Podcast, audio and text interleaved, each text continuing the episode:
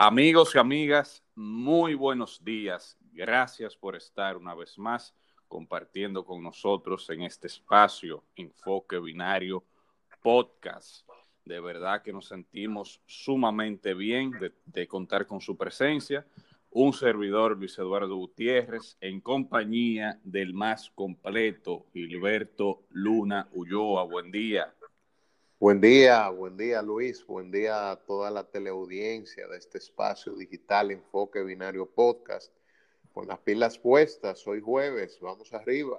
Así mismo así mismo. Hoy es jueves y vamos a iniciar como siempre con nuestro resumen de las principales noticias. Mira, vamos a iniciar con un tema relacionado con la COVID-19. De acuerdo con la Organización Mundial de la Salud, eh, el 70% de la humanidad debe vacunarse para que finalice la pandemia. Esto evidentemente supone un gran reto, Gilberto, debido a que para ello habría que realizar una logística bastante impresionante para vacunar al 70% de la humanidad. Es decir, que si eso se logra el año que viene o en el 2022, será un gran logro eh, científico, por así decirlo. por otro lado, el COE alerta sobre más lluvias en la República Dominicana debido a la onda tropical que se mueve al oeste. Sabes que en los últimos días ha habido mucha lluvia, eh, desafortunadamente, y bueno, hoy se espera también lo mismo, eh, más lluvias, todavía esa onda tropical no se ha disipado, o sea que esperen esperen hoy, eh, como les dije, un tiempo un poquito, un poquito feo. Eh, el día de ayer, eh, Román Jaques se juramentó como presidente de la Junta Central Electoral, al igual que otros miembros. manifestó el doctor Jaques cuando se juramentó que a partir, luego de que se juramentó, perdón, que a partir de ahora la Junta Central Electoral será la casa de la democracia. Una noticia internacional, lamentablemente eh, Perú está viviendo una situación política de inestabilidad y es que, como tú sabes bien, Gilberto, se destituyó al presidente Martín Vizcarra y en su lugar juró como presidente Manuel eh, Merino. Tú sabes que desafortunadamente ese país, ese país andino, ha sufrido en, los últimos años una especie de, inestabilidad, como dije. Eh, se suicidó un expresidente, han habido destituciones, eh, crisis parlamentaria, bueno, en fin. Y, nada, eh, vamos a esperar que que puedan resolver sus problemas internos. Eh, hasta aquí el resumen de las noticias. Eh, paso contigo de inmediato, Gilberto. ¿Qué te parece?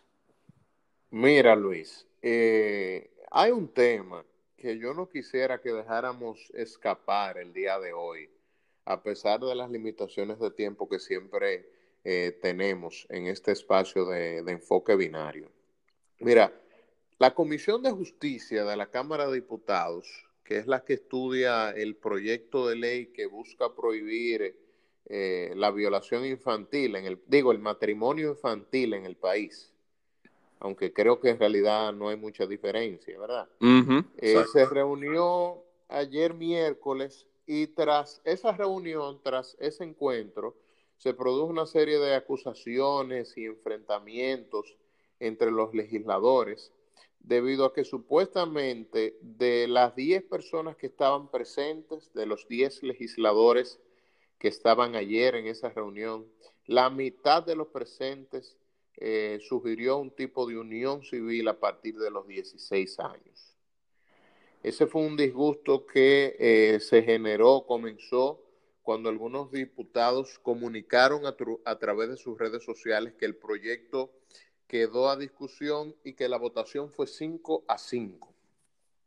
El hijo del presidente, eh, Leonel Fernández, Omar Fernández, a través de su cuenta de, Twitter, dijo que de los 15 miembros que integraban esa comisión, eh, evaluadora de, con, con, la propuesta que va o que pretende erradicar el flagelo del matrimonio infantil en la República Dominicana. Eh, lo que ha habido es dos posiciones. Una que busca que el matrimonio infantil simplemente se elimine, eh, que el matrimonio sea a partir de los 18 años en República Dominicana, y otra parte de los legisladores dice que eh, o entiende que debe ser a partir de los 16 años. esto ha provocado un revuelo grandísimo, señora, en las redes sociales. Yo sé que en la República Dominicana quizá hay muchas causas, muchas condiciones que han promovido de alguna manera el matrimonio infantil en el pasado, pero yo creo que ya nosotros tenemos que ubicarnos en otro estado de la historia. Eh, yo pienso que esa es una práctica que hay que dejar atrás. Eh, si el mismo código del menor contempla eh, como una violación el tener algún tipo de contacto físico, sexual con un menor, ¿por qué tenemos que buscar la forma de seguir eh, manteniendo que en la República Dominicana eh, una menor de 15, 16 años puede eh, casarse con otra persona? Eso es algo totalmente insólito, eso no debería ser permitido. Una niña de 16, de 17 años debería estar estudiando no hay otra cosa que debería estar haciendo eh, una niña de 16, 17 años. Eh, el desarrollo psicointelectual de un menor de edad eh, probablemente no lo capacita de manera plena para tomar decisiones tan trascendentales como es la responsabilidad que conlleva un matrimonio. si un menor es considerado básicamente un incapaz y no puede suscribir contratos con otras personas, está limitado de realizar una serie de operaciones civiles, comerciales. Eh, entonces, ¿por qué tenemos que autorizarlo a casarse? Esa es una manera de justificar muchísimos crímenes que se convierten aquí en República Dominicana, que suceden por el hecho de una persona tener una relación sexual con un menor de edad, que repito, el código del menor lo cataloga eso como una violación, bastaría con que esa persona busque la manera de casarse con esa menor para evitarse un proceso penal, un proceso judicial. Eso simplemente no puede ser. El revuelo fue tan grande que incluso la UNICEF eh, el departamento que tiene aquí en República Dominicana tuvo que referirse al tema y dijo que hacía un llamado a toda la sociedad para cambiar la historia, para poner fin al matrimonio infantil y proteger los derechos de las niñas y las adolescentes en la República Dominicana.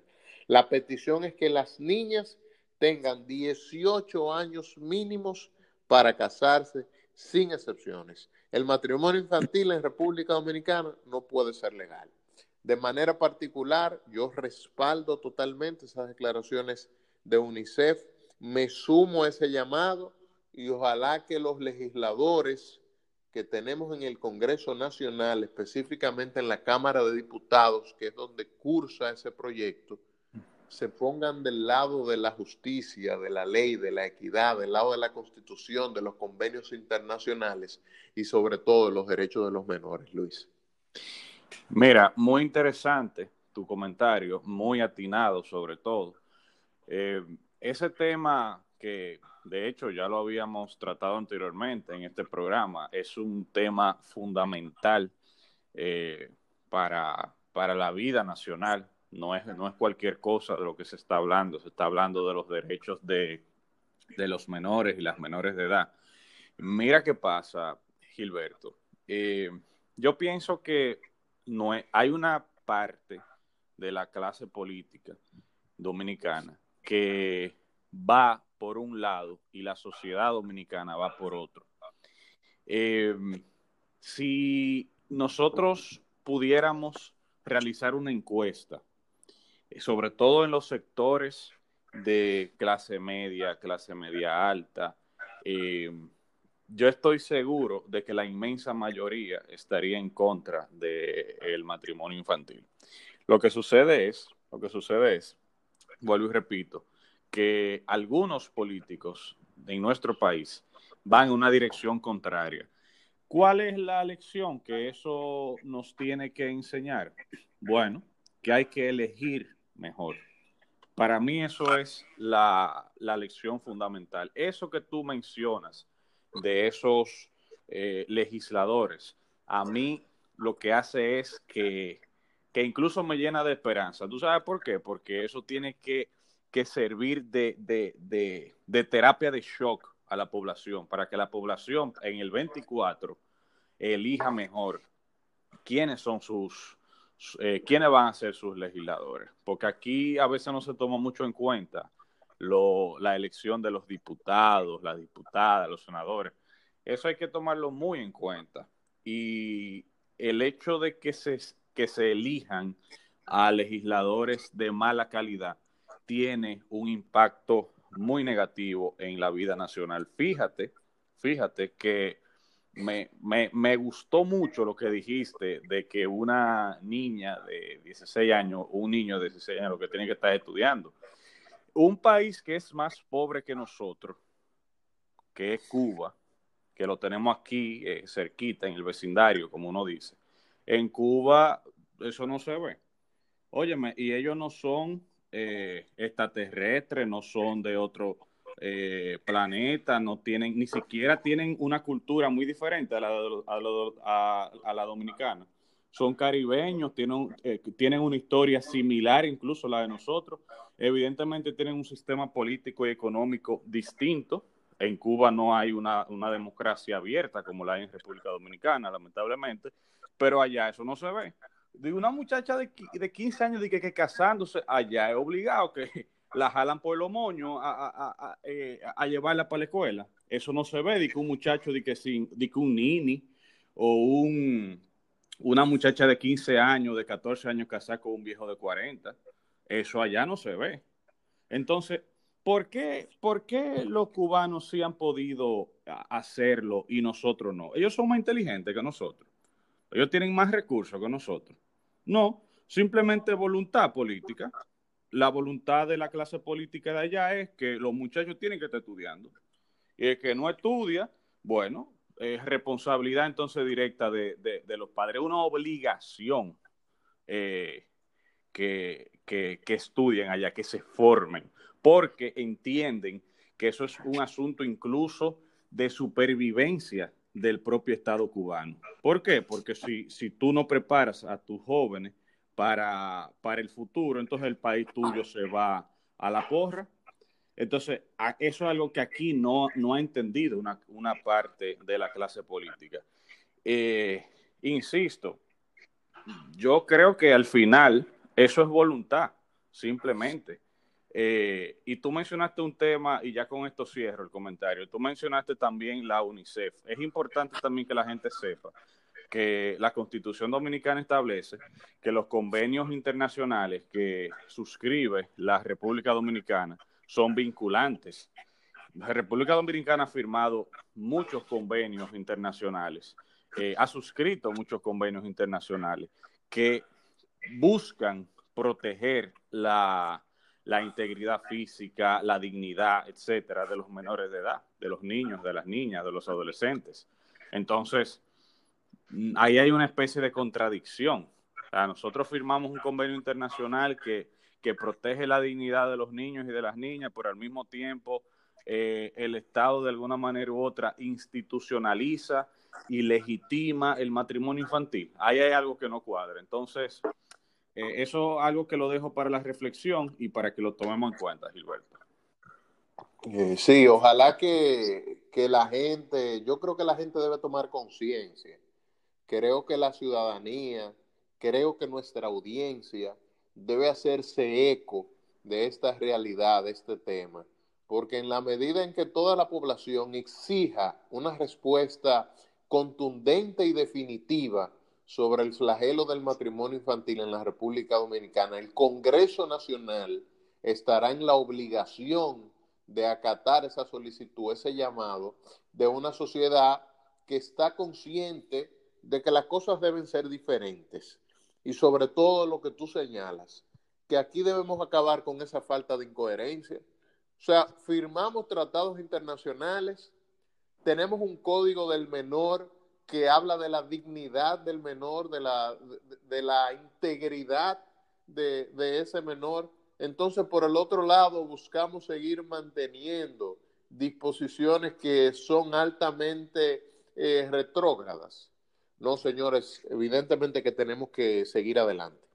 Señores, miren, eh, tú sabes, Gilberto, que leyendo el resumen de noticias, eh, sobre las declaraciones de la Organización Mundial de la Salud de que para ponerle fin a la pandemia el 70% de la población tendría que estar vacunada, me recordé del gran movimiento antivacunas que, que bueno, desde hace décadas existe, pero que ha, proliferado eh, últimamente aún más debido a la pandemia de la COVID-19 eso representa una amenaza real para, para ponerle fin a la pandemia. Hay mucha gente, Gilberto, que cree que las vacunas causan autismo, que las vacunas causan cáncer, que las vacunas, eh, bueno, en fin, que causan muchísimos problemas a la salud.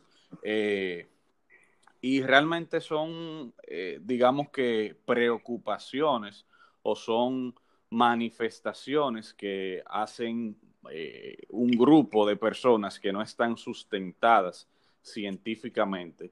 Se ha comprobado que una vacuna, si se hace con la rigurosidad que se debe, de acuerdo a los estándares médicos y científicos, no tiene ningún tipo de, de no acarrea ningún tipo de problema. Digo esto porque eh, repito, últimamente uno ha escuchado mucha gente, incluso gente que uno conoce, que dice, no, yo, no, yo si sale la vacuna de, del COVID, yo no me la voy a poner porque eso causa esto, eso causa aquello. Eh, y también yo pienso que eso, eh, la causa de eso es las llamadas fake news, todas estas noticias que, que mandan por, sobre todo por WhatsApp, que la declaración de un científico en Argentina que dice que la vacuna te va a dar cáncer, que son cosas inventadas, la, inmensa mayoría, que hay personas que, al final se la creen, porque como decía el ministro de la propaganda eh, nazi, Joseph Goebbels, que una mentira repetida mil veces se convierte en verdad. Al final han repetido la tanto la mentira de la vacuna que hay mucha gente que se lo está creyendo. Eh, repito, eso supone una amenaza real para ponerle fin a la pandemia y eso es algo que hay que tomar en cuenta, Gilberto. Una mentira repetida mil veces se convierte en verdad. ¿Cuántas mentiras nos habrán repetido algunos de nuestros políticos, algunos de nuestros gobernantes? bueno, vamos a dejar esa reflexión ahí para la gente invitarles a que nos acompañen mañana a través de nuestras redes sociales, de nuestros canales de podcast en Spotify, en Anchor FM, arroba enfoque binario. Recuerden que mañana es viernes, no se pierdan una nueva entrega de este su espacio, Enfoque Binario.